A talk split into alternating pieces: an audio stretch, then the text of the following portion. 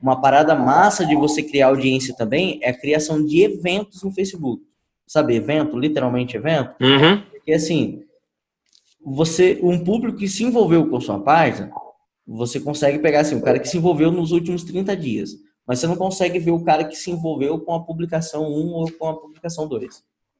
Já eventos, você consegue anunciar só para quem compareceu naquele evento específico.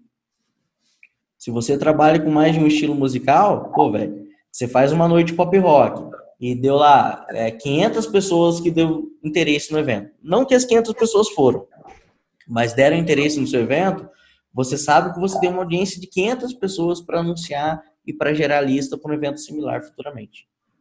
Uhum. Então, cara, é... você que, que, que, trabalha com casa, pensa em N formas de você criar recorrência com lista. Tá. É, essa galera do, do La Casa, eles, eles criam lista através do Wi-Fi. Ao invés de passar a senha do Wi-Fi para a galera, o cara faz fala se assim, faz se cadastrar. Aí ele fala assim, ó, ele deixa um QR Code com link. Aí, tipo assim, o cara chega lá na casa dele, ah, velho, eu quero Wi-Fi. Aí o cara aponta a câmera do celular e ele vai pro Messenger.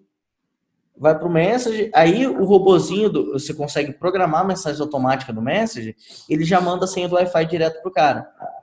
Aí, o que acontece? Todo mundo que está dentro da sua casa, você consegue fazer isso.